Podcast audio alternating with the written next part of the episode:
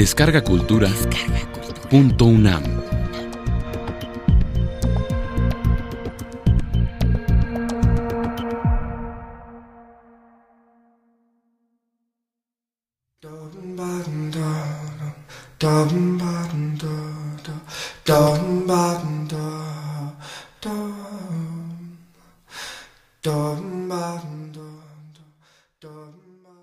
La Tsunamita. Inés Arredondo.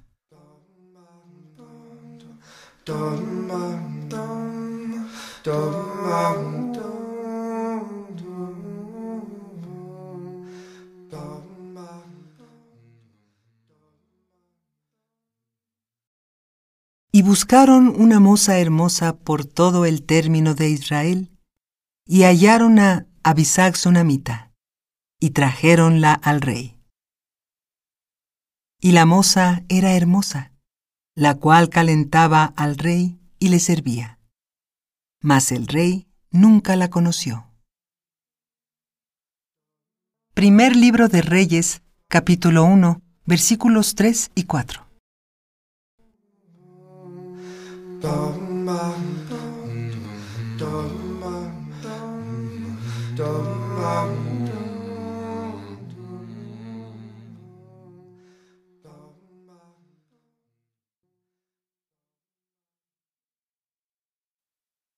Aquel fue un verano abrasador, el último de mi juventud. Tensa, concentrada en el desafío que precede a la combustión, la ciudad ardía en una sola llama reseca y deslumbrante. En el centro de la llama estaba yo, vestida de negro, orgullosa, alimentando el fuego con mis cabellos rubios, sola. Las miradas de los hombres resbalaban por mi cuerpo sin mancharlo, y mi altivo recato obligaba al saludo deferente. Estaba segura de tener el poder de dominar las pasiones, de purificarlo todo en el aire encendido que me cercaba y no me consumía. Nada cambió cuando recibí el telegrama. La tristeza que me trajo no afectaba en absoluto la manera de sentirme en el mundo. Mi tío Apolonio se moría a los setenta y tantos años de edad.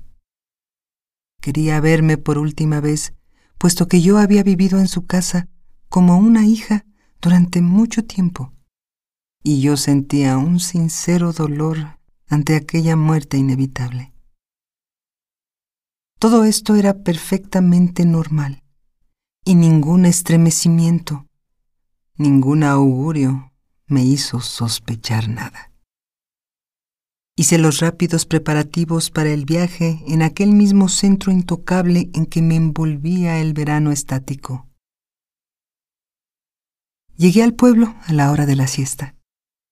Caminando por las calles solitarias con mi pequeño beliz en la mano, fui cayendo en el entresueño privado de realidad y de tiempo que da el calor excesivo. No, no recordaba. Vivía a medias como entonces. Mira, Licha, están floreciendo las amapas. La voz clara, casi infantil. Para el 16 quiero que te hagas un vestido como el de Margarita Ibarra. La oía, la sentía caminar a mi lado, un poco encorvada ligera a pesar de su gordura, alegre y vieja. Yo seguía adelante con los ojos entrecerrados, atesorando mi vaga, tierna angustia, dulcemente sometida a la compañía de mi tía Panchita, la hermana de mi madre. Bueno, hija, si Pepe no te gusta, pero no es un mal muchacho. Sí, había dicho eso justamente aquí, frente a la ventana de la Tichi Valenzuela, con aquel gozo suyo, inocente y maligno. Caminé un poco más, nublados ya los ladrillos de la acera, y cuando las campanas resonaron, pesadas y reales, dando por terminada la siesta, y llamando al rosario, abrí los ojos y miré verdaderamente el pueblo. Era otro. Las amapas no habían florecido y yo estaba llorando, con mi vestido de luto, delante de la casa de mi tío. El zaguán se encontraba abierto, como siempre, y en el fondo del patio estaba la bugambili, como siempre, pero no igual. Me sequé las lágrimas y no sentí que llegaba, sino que me despedía. Las cosas aparecían inmóviles, como en el recuerdo, y el calor y el silencio lo marchitaban todo. Mis pasos resonaron desconocidos y María salió a mi encuentro. ¿Por qué no avisaste? Hubiéramos mandado... Fuimos directamente a la habitación del enfermo. Al entrar, casi sentí frío. El silencio y la penumbra precedían a la muerte. Luisa, ¿eres tú? Aquella voz cariñosa se iba haciendo queda y pronto enmudecería del todo. Aquí estoy, tío. Bendito sea Dios. Ya no moriré solo. No diga eso. Pronto se va a aliviar. Sonrió tristemente. Sabía que le estaba mintiendo, pero no quería hacerme llorar. Sí, hija, sí. Ahora descansa. Toma posesión de la casa y luego ven a acompañarme. Voy a tratar de dormir un poco. Más pequeño que antes, enjuto, sin dientes, perdido en la cama enorme y sobrenadando sin sentido en lo poco que le quedaba de vida. Atormentaba como algo superfluo, fuera de lugar, igual que tantos moribundos. Esto se hacía evidente al salir al corredor caldeado y respirar hondamente, por instinto, la luz y el aire. Comencé a cuidarlo y a sentirme contenta de hacerlo. La casa era mi casa y muchas mañanas al arreglarla tarareaba olvidadas canciones.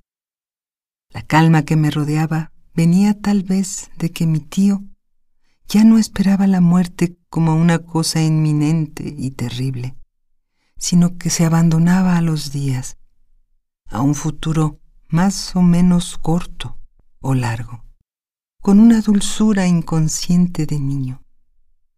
Repasaba con gusto su vida y se complacía en la ilusión de dejar en mí sus imágenes, como hacen los abuelos con sus nietos. Tráeme el cofrecito ese que hay en el ropero grande. Sí, ese.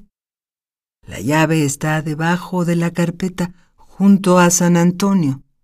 Tráela también. Y revivían sus ojos hundidos a la vista de sus tesoros. Mira, este collar se lo regalé a tu tía cuando cumplimos diez años de casados.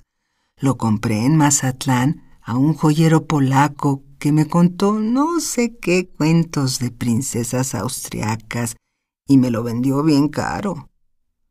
Lo traje escondido en la funda de mi pistola y no dormí un minuto en la diligencia por miedo a que me lo robaran.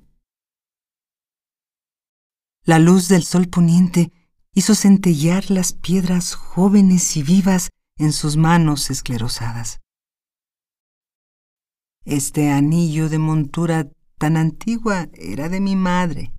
Fíjate bien en la miniatura que hay en la sala y verás que lo tiene puesto. La prima Begoña murmuraba a sus espaldas que un novio...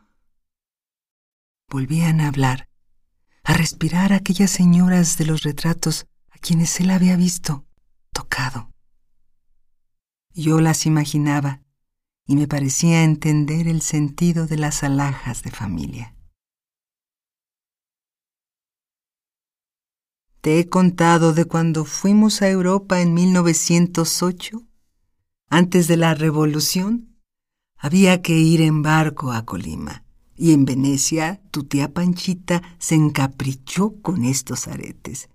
Eran demasiado caros, y se lo dije, son para una reina.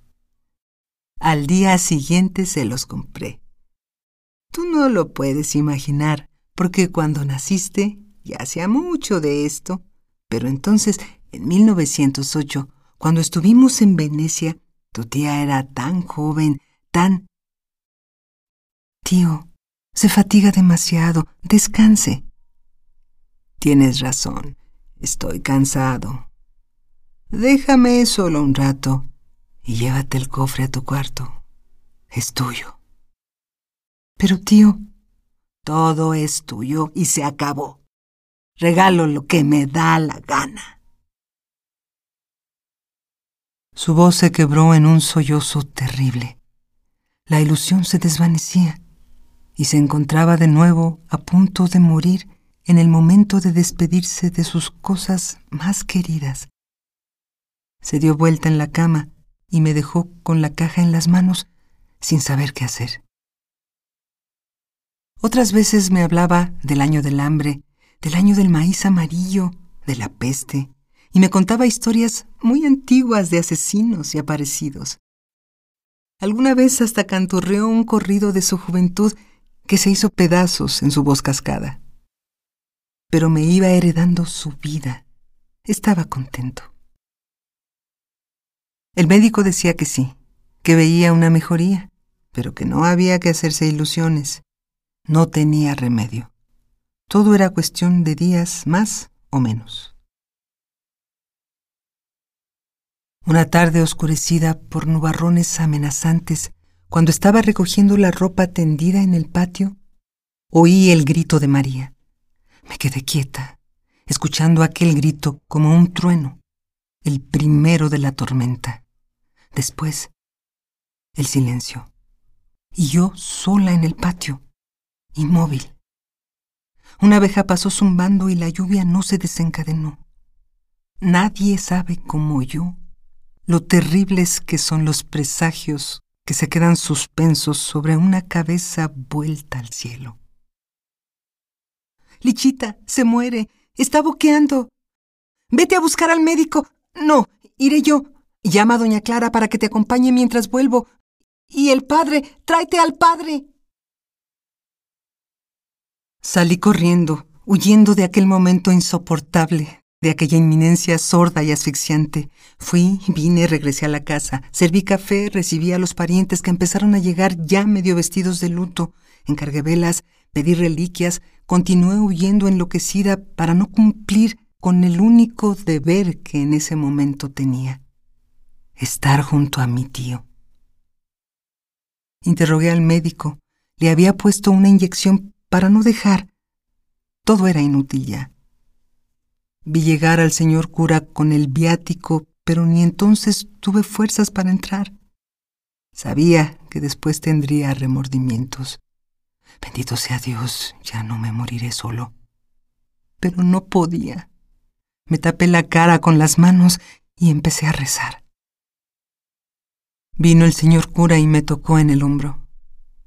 Creí que todo había terminado y un escalofrío me recorrió la espalda. Te llama.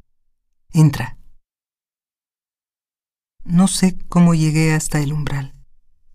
Era ya de noche, y la habitación iluminada por una lámpara veladora parecía enorme.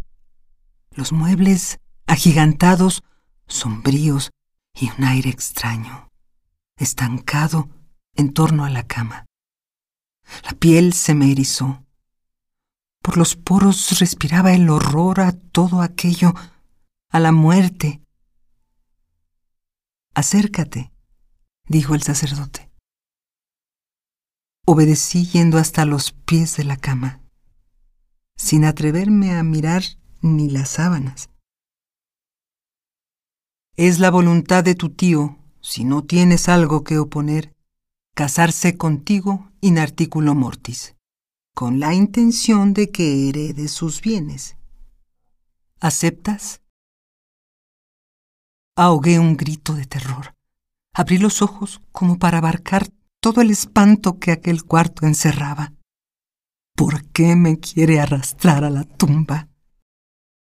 Sentí que la muerte rozaba mi propia carne. Luisa. Era don Apolonio. Tuve que mirarlo. Casi no podía articular las sílabas. Tenía la quijada caída y hablaba moviéndola como un muñeco de ventrílocuo. Por favor. Y cayó extenuado. No podía más. Salí de la habitación. Aquel no era mi tío. No se le parecía. Heredarme, sí, pero no los bienes solamente, las historias, la vida. Yo no quería nada. Su vida, su muerte, no quería. Cuando abrí los ojos, estaba en el patio y el cielo seguía encapotado. Respiré profundamente, dolorosamente. ¿Ya? Se acercaron a preguntarme los parientes al verme tan descompuesta. Yo moví la cabeza, negando. A mi espalda habló el sacerdote. Don Apolonio quiere casarse con ella en el último momento, para heredarla. ¿Y tú no quieres? preguntó ansiosamente la vieja criada. No seas tonta, solo tú te lo mereces. Fuiste una hija para ellos y te has matado cuidándolo. Si no te casas, los sobrinos de México no te van a dar nada. No seas tonta. Es una delicadeza de su parte. Y luego te quedas viuda y rica y tan virgen como ahora. Rió nerviosamente una prima jovencilla y pispireta. La fortuna es considerable, y yo, como tío lejano tuyo, te aconsejaría que... Piénsalo bien, el no aceptar es una falta de caridad y de humildad. Eso es verdad. Eso sí que es verdad. No quería darle un último gusto al viejo, un gusto que después de todo debía agradecer, porque mi cuerpo joven del que en el fondo estaba tan satisfecha, no tuviera ninguna clase de vínculos con la muerte. Me vinieron náuseas y fue el último pensamiento claro que tuve esa noche. Desperté como de un sopor hipnótico cuando me obligaron a tomar la mano cubierta de sudor frío. Me vino otra arcada, pero dije, sí, Recordaba vagamente que me habían cercado todo el tiempo, que todos hablaban a la vez, que me llevaban, me traían, me hacían firmar y responder. La sensación que de esa noche me quedó para siempre fue la de una maléfica ronda que giraba vertiginosamente en torno mío y reía grotesca, cantando Yo soy la viudita que manda la ley y yo, en medio, era una esclava. Sufría y no podía levantar la cara al cielo. Cuando me di cuenta, todo había pasado, y en mi mano brillaba el anillo torsal que vi tantas veces en el anular de mi tía Panchita. No había habido tiempo para otra cosa. Todos empezaron a irse. Si me necesita, llámeme. Dele, mientras tanto, las gotas cada seis horas. Que Dios te bendiga y te dé fuerzas. Feliz noche de bodas, susurró a mi oído con una risita mezquina la prima jovencita. Volví junto al enfermo. Nada ha cambiado. Nada ha cambiado. Por lo menos mi miedo no había cambiado. Convencí a María de que se quedara conmigo a velar a don Apolonio, y solo recobré el control de mis nervios cuando vi que amanecía. Había empezado a llover, pero sin rayos, sin tormenta, quedamente. Continuó lloviznando todo el día y el otro, y el otro aún. Cuatro días de agonía. No teníamos apenas más visitas que las del médico y el señor cura. En días así nadie sale de su casa. Todos se recogen y esperan a que la vida vuelva a comenzar. Son días espirituales, casi sagrados. Si cuando menos el enfermo hubiera necesitado muchos cuidados, mis horas hubieran sido menos largas. Pero lo que se podía hacer por aquel cuerpo aletargado era bien poco. La cuarta noche María se acostó en una pieza próxima y me quedé a solas con el moribundo. Oía la lluvia monótona y rezaba sin conciencia de lo que decía, adormilada y sin miedo, esperando. Los dedos se me fueron aquietando, poniendo morosos sobre las cuentas del rosario, y al acariciarlas sentía que por las yemas me entraba ese calor ajeno y propio que vamos dejando en las cosas y que nos es devuelto transformado. Compañero, hermano que nos anticipa la dulce tibieza del otro, desconocida y sabida, nunca sentida y que habita en la médula de nuestros huesos. Suavemente, con delicia, distendidos los nervios, liviana la carne, fui cayendo en el sueño. Debo haber dormido muchas horas. Era la madrugada cuando desperté. Me di cuenta porque las luces estaban apagadas y la planta eléctrica deja de funcionar a las dos de la mañana. La habitación, apenas iluminada por la lámpara de aceite que ardía sobre la cómoda a los pies de la Virgen, me recordó la noche de la boda, de mi boda. Hacía mucho tiempo de eso, una eternidad vacía. Desde el fondo de la penumbra llegó hasta mí la respiración fatigosa y quebrada de don Apolonio. Ahí estaba todavía, pero no él. El despojo persistente e incomprensible que se obstinaba en seguir aquí sin finalidad, sin motivo aparente alguno. La muerte da miedo, pero la vida mezclada, imbuida en la muerte, da un horror que tiene muy poco que ver con la muerte y con la vida. El silencio, la corrupción, el hedor, la deformación monstruosa, la desaparición final. Eso es doloroso. Pero llega a un clímax y luego va cediendo, se va diluyendo en la tierra, en el recuerdo, en la historia. Y esto no. El pacto terrible entre la vida y la muerte que se manifestaba en ese estertor inútil podía continuar eternamente. Lo oía raspar la garganta insensible y se me ocurrió que no era aire lo que entraba en aquel cuerpo, o más bien que no era un cuerpo humano el que lo aspiraba y lo expelía.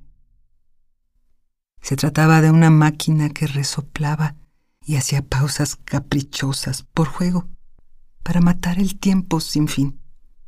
No había allí un ser humano. Alguien jugaba con aquel ronquido. Y el horror contra el que nada pude me conquistó. Empecé a respirar al ritmo entrecortado de los estertores. Respirar, cortar de pronto, ahogarme, respirar, ahogarme, sin poderme ya detener, hasta que me di cuenta de que me había engañado en cuanto al sentido que tenía el juego, porque lo que en realidad sentía era el sufrimiento y la asfixia de un moribundo.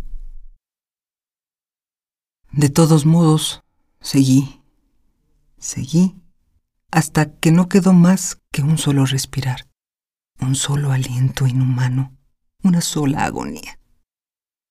Me sentí más tranquila, aterrada, pero tranquila. Había quitado la barrera. Podía abandonarme simplemente y esperar el final común. Me pareció que con mi abandono, con mi alianza incondicional, aquello se resolvería con rapidez. No podría continuar. Habría cumplido su finalidad y su búsqueda persistente en el vacío. Ni una despedida, ni un destello de piedad hacia mí. Continué el juego mortal largamente, desde un lugar donde el tiempo no importaba ya. La respiración común se fue haciendo más regular, más calmada, aunque también más débil. Me pareció regresar, pero estaba tan cansada que no podía moverme. Sentía el letargo definitivamente anidado dentro de mi cuerpo. Abrí los ojos. Todo estaba igual. No. Lejos, en la sombra, hay una rosa, sola, única y viva.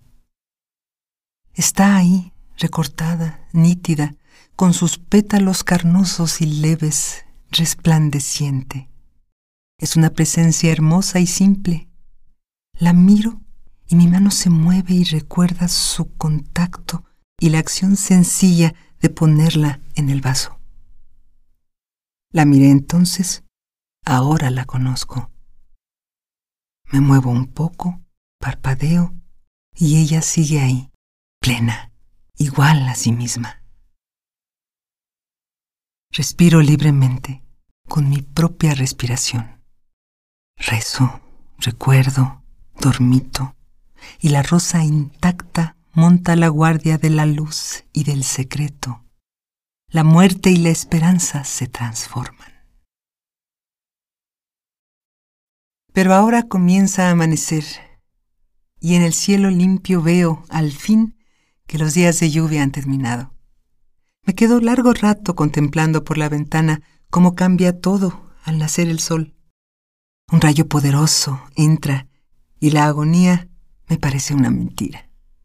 Un gozo injustificado me llena los pulmones y sin querer sonrío. Me vuelvo a la rosa como a una cómplice, pero no la encuentro. El sol la ha marchitado.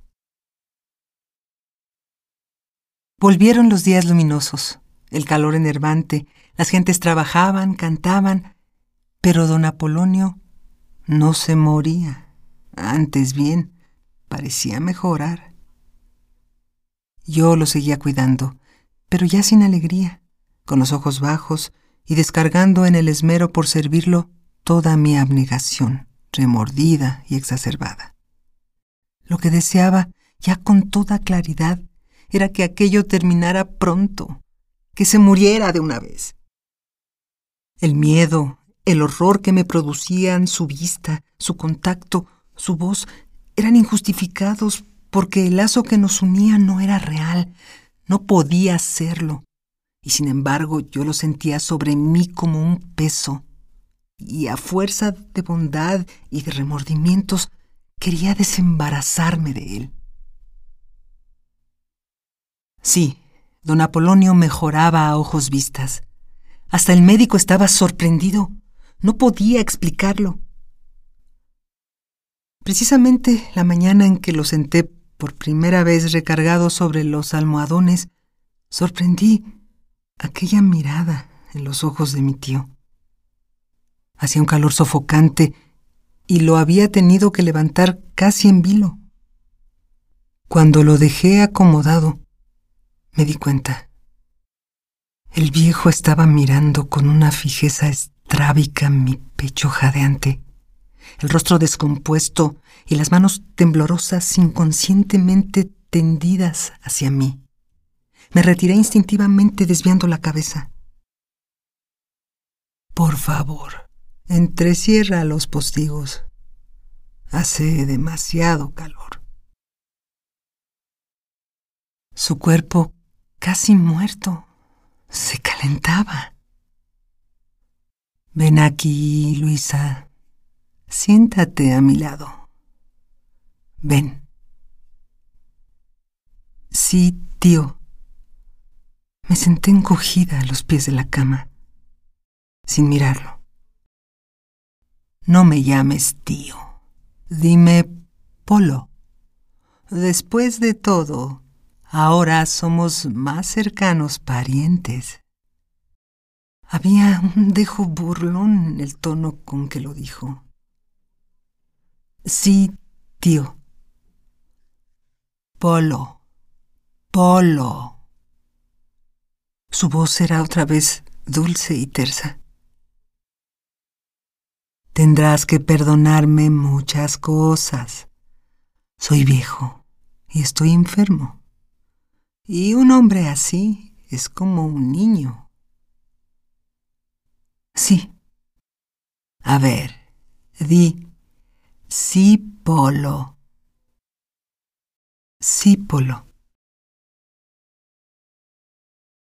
Aquel nombre pronunciado por mis labios me parecía una aberración. Me producía una repugnancia invencible. Y Polo mejoró, pero se tornó irritable y quisquilloso yo me daba cuenta de que luchaba por volver a ser el que había sido, pero no. El que resucitaba no era el mismo, era otro. Luisa, tráeme. Luisa, dame. Luisa, arréglame las almohadas. Dame agua, acomódame esta pierna. Me quería todo el día rodeándolo, alejándome, acercándome, tocándolo y aquella mirada fija y aquella cara descompuesta del primer día reaparecían cada vez con mayor frecuencia. Se iban superponiendo a sus facciones como una máscara. Recoge el libro. Se me cayó debajo de la cama, de este lado. Me arrodillé y metí la cabeza y casi todo el torso debajo de la cama pero tenía que alargar lo más posible el brazo para alcanzarlo. Primero me pareció que había sido mi propio movimiento, o quizá el roce de la ropa. Pero ya con el libro cogido, y cuando me reacomodaba para salir, me quedé inmóvil, anonadada por aquello que había presentido, esperado. El desencadenamiento, el grito, el trueno. Una rabia nunca sentida me estremeció cuando pude creer que era verdad aquello que estaba sucediendo y que aprovechándose de mi asombro, su mano temblona se hacía más segura y más pesada y se recreaba, se aventuraba ya sin freno, palpando y recorriendo mis caderas.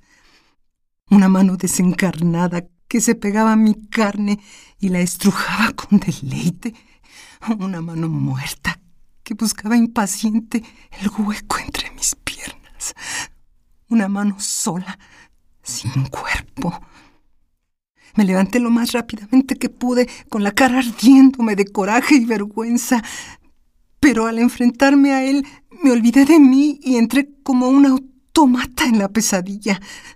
Se reía quedito con su boca sin dientes, y luego poniéndose serio de golpe con una frialdad que me dejó aterrada. ¿Qué? ¿No eres mi mujer ante Dios y ante los hombres? Ven, tengo frío, caliéntame la cama. Pero quítate el vestido, lo vas a arrugar. Lo que siguió ya sé que es mi historia, mi vida, pero apenas lo puedo recordar como un sueño repugnante. No sé siquiera si muy corto o muy largo. Hubo una sola idea que me sostuvo durante los primeros tiempos. Esto no puede continuar. No puede continuar. Creí que Dios no podría permitir aquello, que lo impediría de alguna manera, Él, personalmente. Antes tan temida, ahora la muerte me parecía la única salvación. No la de Apolonio, no, él era un demonio de la muerte, sino la mía, la justa y necesaria muerte para mi carne corrompida. Pero nada sucedió. Todo continuó suspendido en el tiempo, sin futuro posible. Entonces, una mañana sin equipaje, me marché. Resultó inútil. Tres días después me avisaron que mi marido se estaba muriendo y me llamaba. Fui a ver al confesor y le conté mi historia. Lo que lo hace vivir es la lujuria, el más horrible pecado. Eso no es la vida, padre, es la muerte. Déjelo morir. Moriría en la desesperación. No puede ser. ¿Y yo? Comprendo, pero si no vas será un asesinato. Procura no dar ocasión. Encomiéndate a la Virgen y piensa que tus deberes... Regresé. Y el pecado lo volvió a sacar de la tumba. Luchando, luchando sin tregua, pude vencer al cabo de los años, vencer mi odio, y al final, muy al final, también vencí a la bestia. Apolonio murió tranquilo, dulce, él mismo. Pero yo no pude volver a la que fui. Ahora la vileza y la malicia brillan en los ojos de los hombres que me miran y yo me siento ocasión de pecado para todos, peor que la más abyecta de las prostitutas. Sola, pecadora, consumida totalmente por la llama implacable que nos envuelve a todos los que, como hormigas, habitamos este verano cruel que no termina nunca.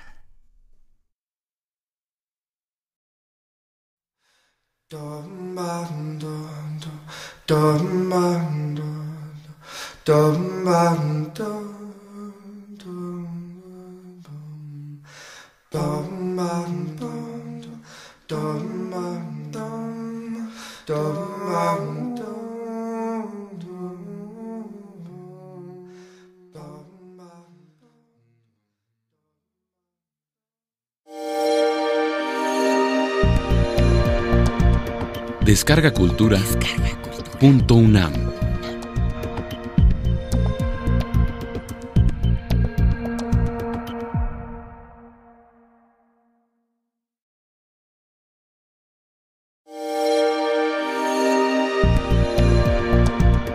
Descarga Cultura. Punto UNAM.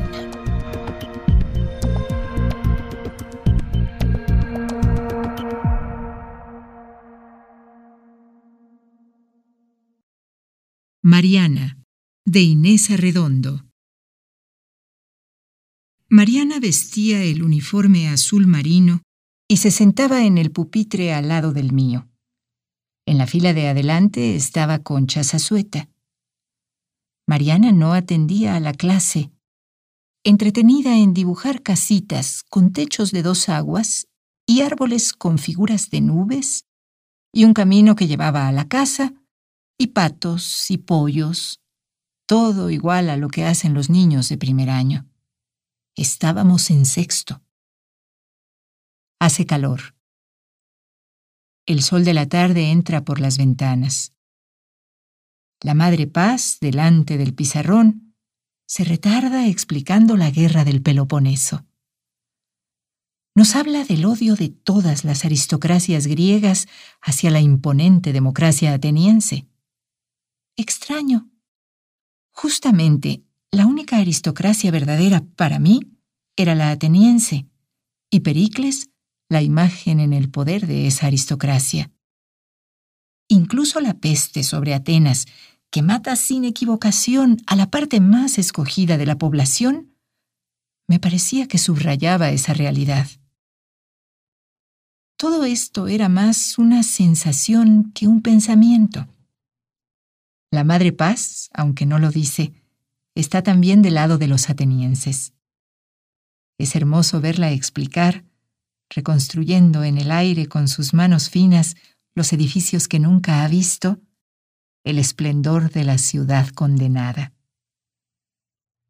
Hay una necesidad amorosa de salvar a Atenas, pero la Madre Paz siente también el extraño goce de saber que la ciudad perfecta perecerá, al parecer sin grandeza, tristemente, al parecer en la historia, pero no en verdad. Mariana me dio un codazo. ¿Ves? Por este caminito va Fernando. Y yo estoy parada en la puerta, esperándolo. Y me señalaba muy ufana dos muñequitos, uno con sombrero y otro con cabellera, igual a las nubes y a los árboles, tiesos y sin gracia, en mitad del dibujo estúpido. Están muy feos, le dije para que me dejara tranquila, y ella contestó, los voy a hacer otra vez. Dio vuelta a la hoja de su cuaderno y se puso a dibujar con mucho cuidado un paisaje idéntico al anterior. Pericles ya había muerto, pero estoy segura de que Mariana jamás oyó hablar de él. Yo nunca la acompañé. Era Concha Zazueta quien me lo contaba todo. A la salida de la escuela, sentadas debajo de la palmera, nos dedicábamos a comer los dátiles agarrosos caídos sobre el pasto, mientras Concha me dejaba saber poco a poco a dónde habían ido en el coche que Fernando le robaba a su padre, mientras éste lo tenía estacionado frente al banco. En los algodonales, por las huertas, al lado del puente negro, por todas partes parecían brotar lugares maravillosos para correr en pareja, besarse y rodar abrazados sofocados de risa. Ni Concha ni yo habíamos sospechado nunca que a nuestro alrededor creciera algo muy parecido al paraíso terrenal. Concha nos contaba. Y se le quedó mirando, mirando derecho a los ojos, muy serio, como si estuviera enojado o muy triste. Y ella se reía sin ruido y echaba la cabeza para atrás. Y él se iba acercando, acercando, y la miraba. Él parecía como desesperado, pero de repente cerró los ojos y la besó. Yo creí que no la iba a soltar nunca. Cuando los abrió, la luz del sol lo lastimó. Entonces le acarició una mano, como si estuviera avergonzado. Todo lo vi muy bien, porque yo estaba en el asiento de atrás y ellos ni cuenta se daban. Oh, Dios mío, lo importante que se sentía Concha con esas historias, y se hacía rogar un poco para contarlas, aunque le encantara hacerlo y sofocarse y mirar cómo las otras nos sofocábamos. ¿Por qué se reía Mariana si Fernando estaba tan serio? ¿Quién sabe? ¿A ti te han besado alguna vez? No. A mí tampoco así que no podíamos entender aquellos cambios ni su significado. Más y más episodios, detalles, muchos detalles, se fueron acumulando en nosotras a través de Concha Zazueta. Fernando tiraba poco a poco por una puntita del moño rojo del uniforme de Mariana, mientras le contaba algo que había pasado en un mitin de la Federación Universitaria. Tiraba poquito a poquito, sin querer. Pero cuando de pronto se desbarataba el lazo y el listón caía desmadejado por el pecho de Mariana, los dos se echaban a reír y abrazados entre carcajadas se olvidaban por completo de la federación. También hubo pleitos, por cosas inexplicables, por palabras sin sentido, por nada, pero sobre todo se besaban y él la llamaba linda. Yo nunca se lo oí decir, pero aún ahora siento como un golpe en el estómago cuando recuerdo la manera ahogada con que se lo decía, apretándola contra sí, mientras Concha Zazueta contenía el aliento arrinconada en la parte de atrás del automóvil. Fue el año siguiente, cuando ya estábamos en primero de comercio, que Mariana llegó un día al colegio con los labios rojo vermellón.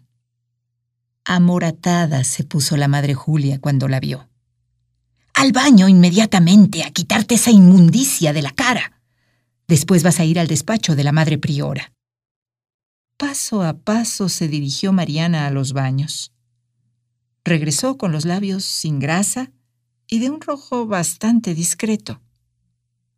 ¿No te dije que te quitaras toda esa horrible pintura?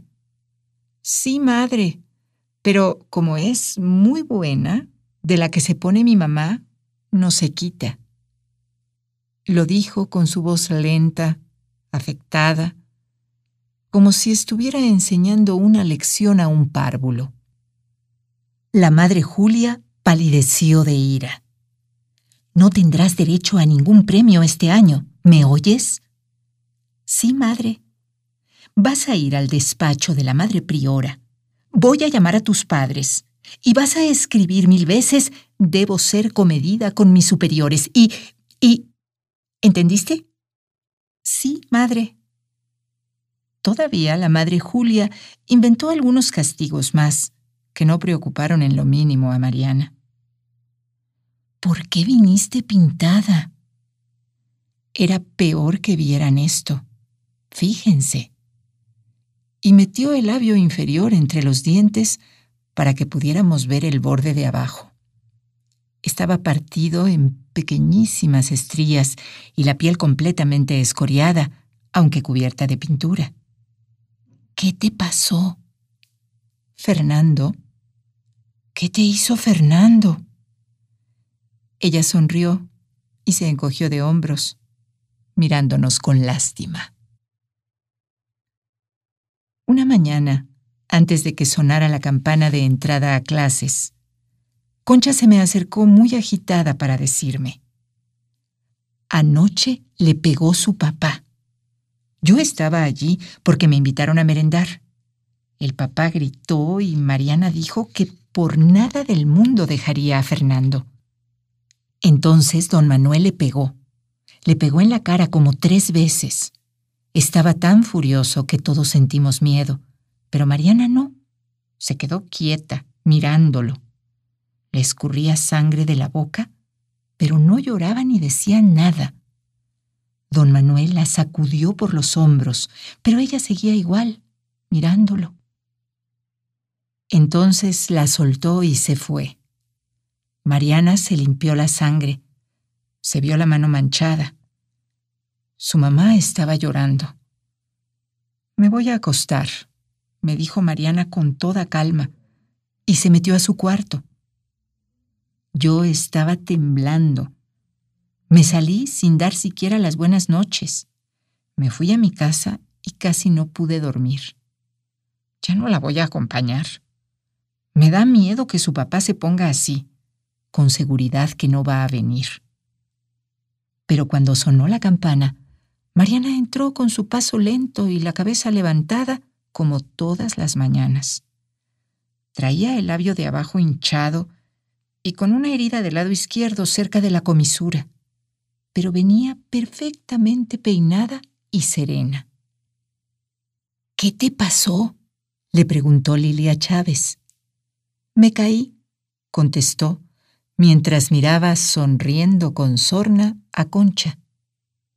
Hormiga, le murmuró al oído al pasar junto a ella para ir a tomar su lugar entre las mayores. Hormiga se llamó durante muchos años a la hormiga Zazueta. Golpes, internados, castigos, viajes, todo se hizo para que Mariana dejara a Fernando, y ella aceptó el dolor de los golpes y el placer de viajar sin comprometerse. Nosotras sabíamos que había un tiempo vacío que los padres podrían llenar como quisieran, pero que después vendría el tiempo de Fernando. Y así fue. Cuando Mariana regresó del internado, se fugaron. Luego volvieron, pidieron perdón y los padres los casaron. Fue una boda rumbosa y nosotras asistimos. Nunca vi dos seres tan hermosos, radiantes, libres al fin. Por supuesto que el vestido blanco y los azares causaron escándalo. Se hablaba mucho de la fuga, pero todo era en el fondo tan normal que pensé en lo absurdo que resultaba ahora don Manuel por no haber permitido el noviazgo desde el principio. Aunque ella hubiera tenido entonces apenas trece o catorce años, si él no se hubiera opuesto con esa inexplicable fiereza. Pero no. Encima de la mesa estaban una mano de Fernando y una mano de Mariana.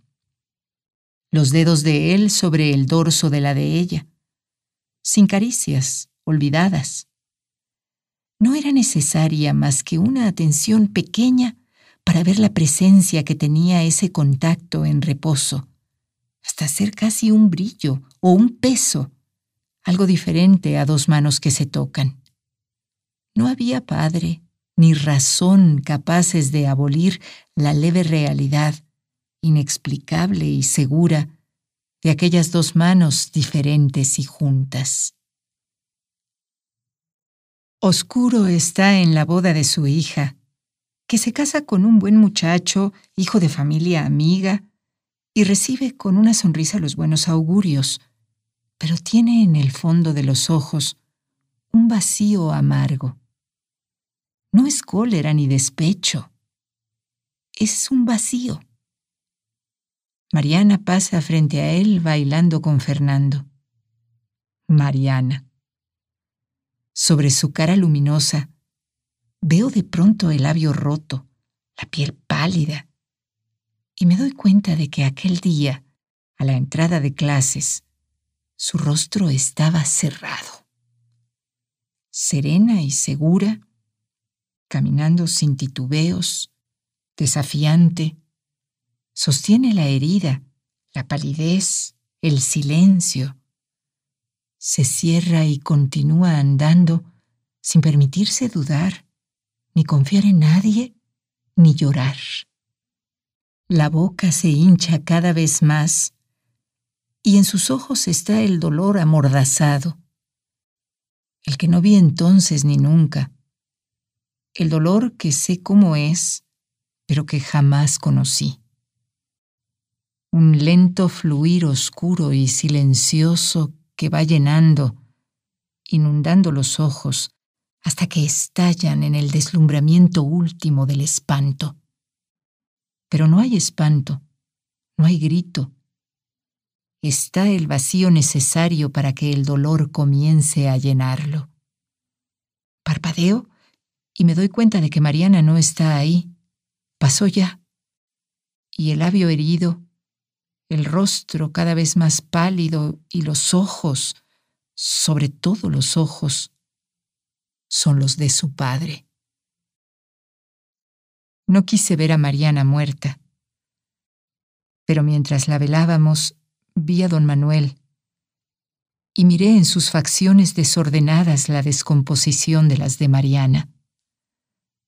Otra vez esa mezcla terrible de futuro y pasado, de sufrimiento puro, impersonal, encarnado, sin embargo, en una persona, en dos, una viva y otra muerta ciegas ahora ambas y anegadas por la corriente oscura a la que se abandonaron por ellos y por otros más, muchos más, o por alguno.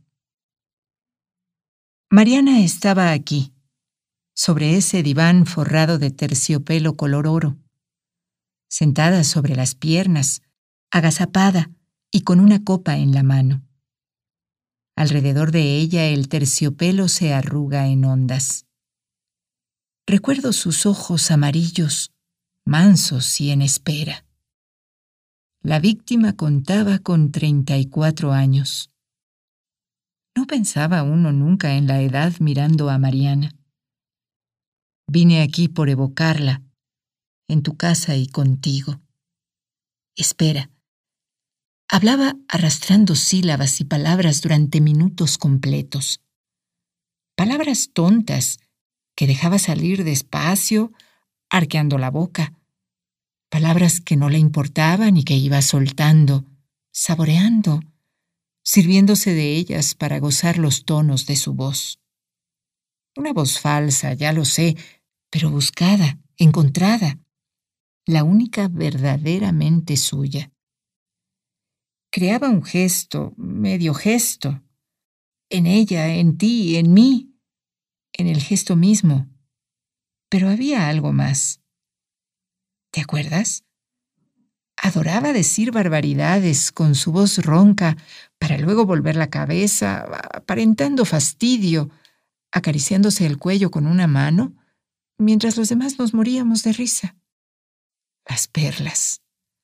Aquel largo collar de perlas tras el que se ocultaba sonriente, mordisqueándolo, mostrándose los gestos, los movimientos, jugar a la vampiresa o jugar a la alegre, a la bailadora, a la sensual.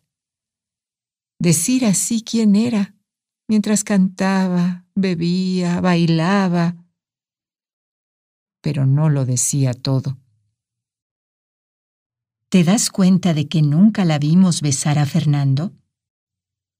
y los hemos visto a los otros, hasta a los adúlteros alguna vez en la madrugada, pero a ellos no. Lo que hacían era irse para acariciarse en secreto. En secreto murió, aunque el escándalo se haya extendido como una mancha, aunque mostraran su desnudez, su intimidad, lo que ellos creen que es su intimidad.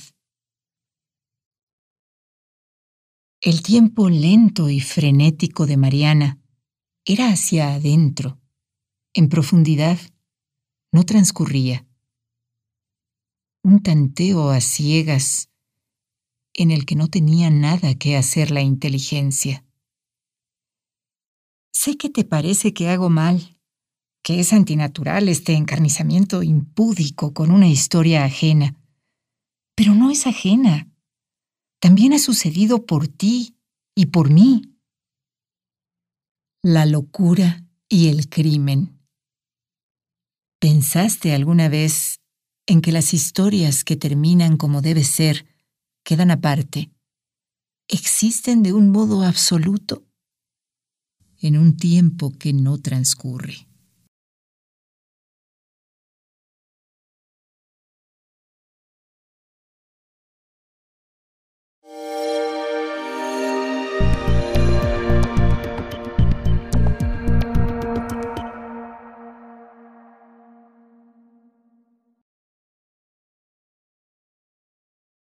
Husmeando, llegué a la cárcel. Fui a ver al asesino. Ese es inocente. No, quiero decir, es culpable, ha asesinado, pero no sabe.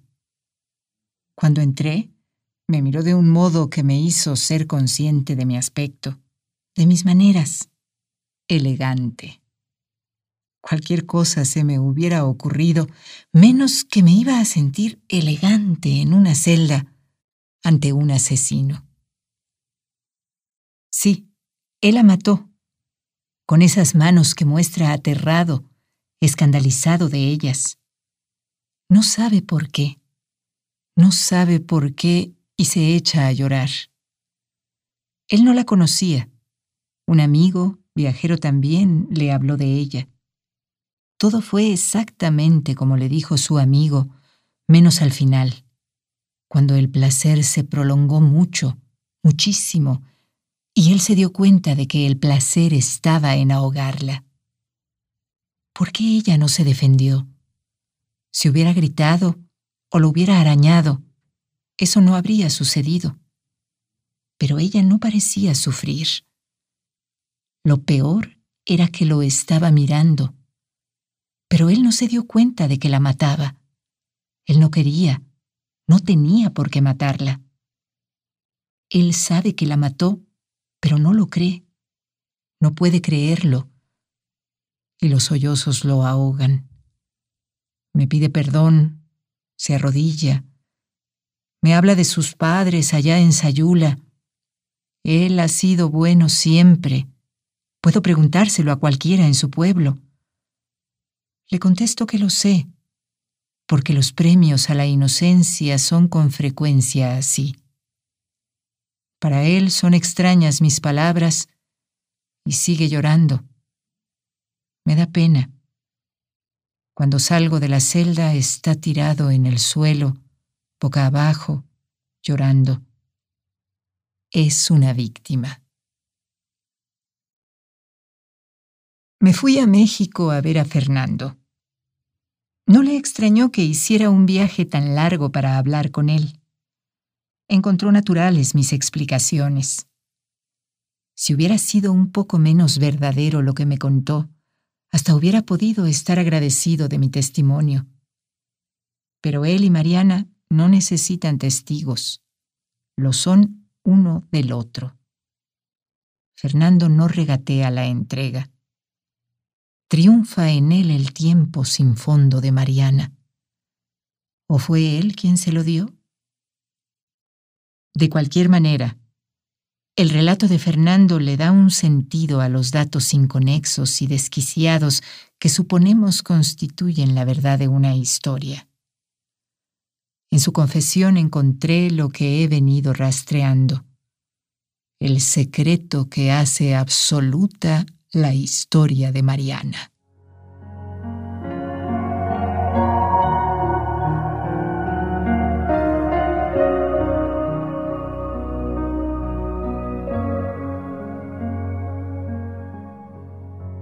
El día del casamiento, contó Fernando, ella estaba bellísima.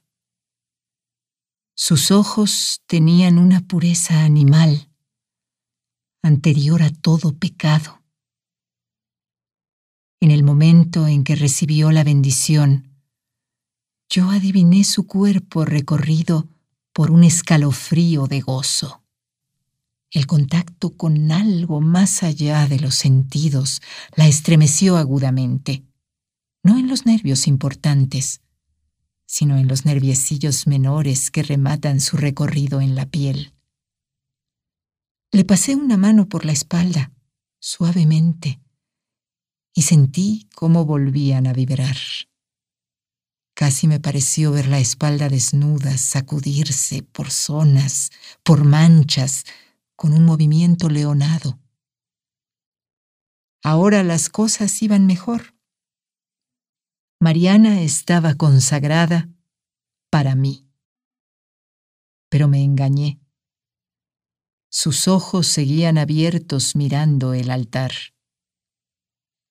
Solamente yo vi esa mirada fija absorber un misterio que nadie podría poner en palabras. Todavía cuando se volvió hacia mí, los tenía llenos de vacío. Miedo o respeto debía sentir, pero no. Un extraño furor, una necesidad inacabable de posesión me enseguecieron. Y ahí comenzó lo que ellos llaman mi locura. Podría decirse que de esa locura nacieron los cuatro hijos que tuvimos. No es así. El amor, la carne, existieron también, y durante años fueron suficientes para apaciguar la pasión espiritual que brilló por primera vez aquel día. Nos fueron concedidos muchos años de felicidad ardiente y honorable. Por eso creo ahora mismo que estamos dentro de una gran ola de misericordia. Fue otro momento de gran belleza el que nos marcó definitivamente. El sol no tenía peso. Un viento frío y constante recorría las marismas desiertas. Detrás de los médanos sonaba el mar. No había más que mangles, chaparros y arena salitrosa, caminos tersos y duros, inviolables, extrañamente iguales al cielo pálido e inmóvil. Los pasos no dejan huella en las marismas. Todos los senderos son iguales y sin embargo uno no se cansa. Los recorre siempre sorprendido de su belleza desnuda e inhóspita. Tomados de la mano, llegamos al borde del estero de Dautillos. Fue ella la que me mostró sus ojos en un acto inocente, impúdico.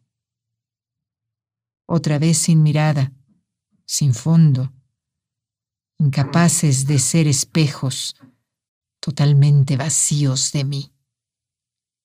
Luego los volvió hacia los médanos y se quedó inmóvil. El furor que sentí el día de la boda, los celos terribles de que algo, alguien, pudiera hacer surgir aquella mirada helada en los ojos de Mariana, mi Mariana carnal, tonta, celos de un alma que existía, natural, y que no era para mí celos de aquel absorber lento en el altar, en la belleza, el alimento de algo que le era necesario y que debía tener exigencias, agazapados siempre dentro de ella, y que no quería tener nada conmigo. Furor y celos inmensos que me hicieron golpearla, meterla al agua, estrangularla, ahogarla, buscando siempre para mí la mirada que no era mía. Pero los ojos de Mariana, abiertos, siempre abiertos, solo me reflejaban. Con sorpresa, con miedo, con amor, con piedad. Recuerdo eso, sobre todo, sus ojos bajo el agua, desorbitados, mirándome con una piedad inmensa. Después he recordado el pelo mojado pegado al cuello, que parecía en aquel momento infantil. La sangre corriendo de la boca, de la oreja, el grito ronco de su agonía y mi amor de hombre gritando junto a su voz el dolor espantoso de ver la herida sufriente, medio muerta, mientras mi alma seguía asesinándola para llegar a producir su mirada insondable, para tocarla en el último momento, cuando ella no pudiera ya más mirarme a mí y no tuviera otro remedio que mirarme como a su muerte. Quería ser su muerte. Y sí, Hubo un instante en que sus ojos vacíos, fijos en los míos, me llenaron de aquello desconocido, más allá de ella y de mí, un abismo en el que yo no sabía mirar, en el que me perdí como en una noche terrible. La solté. Arrastré su cuerpo hasta la orilla y grité, grité, echado sobre su vientre, mientras miraba los agujeros innumerables, las burbujas, los movimientos ciegos, el horror pululante, calmo y sin piedad de los habitantes de la orilla del estero. Ínfimas manifestaciones de vida, ni gusanos, ni batracios, asquerosos informes, torpes, pequeñísimos, vivos, seres callados que me hicieron llorar por mi enorme pecado y entenderlo y amarlo. Desde entonces estoy aquí. Tomo las pastillas y finjo que he olvidado. Me porto bien, soy amable, asiento a todas las buenas razones que me da el médico y admito de buen grado que estoy loco. Pero ellos no saben el mal que me hacen. Lo primero que recuerdo después de aquello es que alguien me dijo que Mariana estaba viva. Entonces quise ir a ella, pedirle perdón. Lloré de dolor y arrepentimiento. Le escribí, pero no nos dejaron acercar. Sé que vino, que suplicó, pero ellos velaron también por su bien y no la dejaron entrar. Decían que la nuestra era una pasión destructiva, sin comprender que lo único que podía salvarnos era el deseo, el amor, la carne que nos daba el descanso y la ternura. A mí, a fuerza de tratamiento, terminaron por quitarme todo lo que me hacía bien. Sexo, fuerza, la alegría del animal sano, y me dejaron a solas con lo que pienso y nunca les diré. A ella la abandonaron a su pasión sin respuesta. Luego les extrañó que comenzara a irse a los hoteles, sin el menor recato, con el primer tipo que se le ponía enfrente. Cuando una vez dije que era por fidelidad a nosotros que hacía eso, que no le habían dejado otra manera de buscarme, se alarmaron tanto que quisieron hacerme inmediatamente la operación. Por mi bien y salud me castrarán de todas las maneras posibles, hasta no dejar más que la inocente y envidiable vida primitiva, verdadera, la de los seres que pueblan las orillas de los esteros. Me alegra poder decir lo que tengo que decir antes de que me hagan olvidarlo o no entenderlo. Yo maté a Mariana. Fui yo, con las manos de ese infeliz Anselmo Pineda, viajante de comercio. Era yo ese al que Mariana buscaba en el cuerpo de otros hombres. Jamás nadie la tocó más que yo. Fui yo su muerte me miró a los ojos y por eso ahora siento desprecio por lo que van a hacerme, pero no me da miedo, porque mucho más terrible que la idiotez que me espera es esa última mirada de Mariana en el hotel, mientras la estrangulaba. Esa mirada que es todo el silencio, la imposibilidad, la eternidad, donde ya no somos, donde jamás volveré a encontrarla.